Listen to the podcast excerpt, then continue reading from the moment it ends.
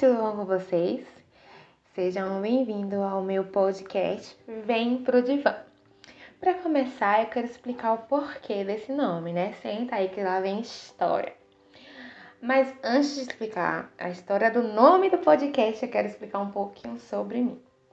Na verdade, gente, meu nome é Rafaela Soares, sou psicóloga há um ano e meio mais ou menos porém de atuação na área conto desde minha época de estágio. Então podemos dizer que eu já tenho quase três anos de atuação.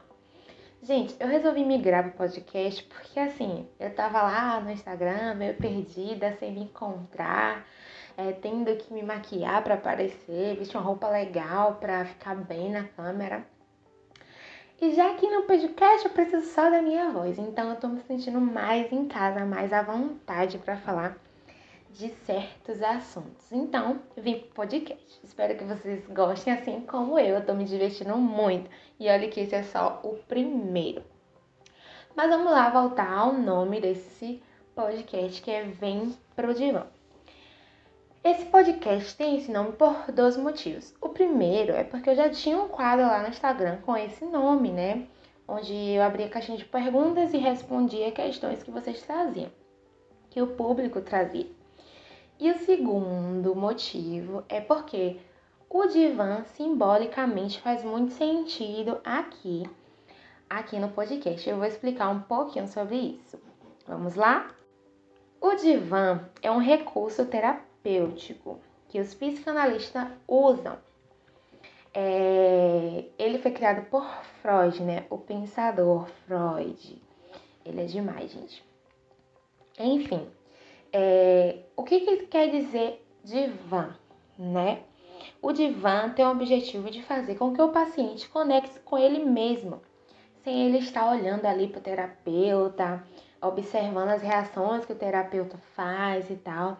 No divã, quando Freud colocava o paciente no divã, ele queria que o paciente se esquecesse que ele estava ali com uma pessoa ali o julgando, né?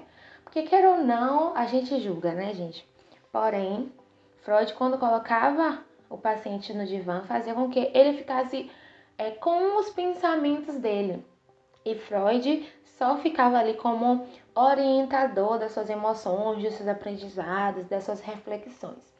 Então, é, o paciente ficava livre para falar o que, que quisesse, para pensar no que pensar sem ter julgamento, sem ter opinião externa, né?